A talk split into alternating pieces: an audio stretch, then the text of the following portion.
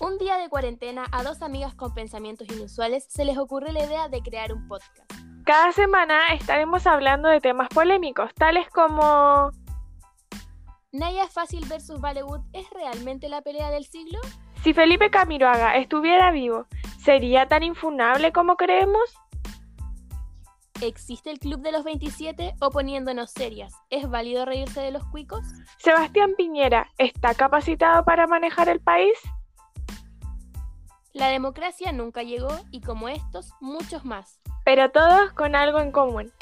Son temas muy funables. Muy... Nos salió mal. Bueno, no importa, se queda, se queda.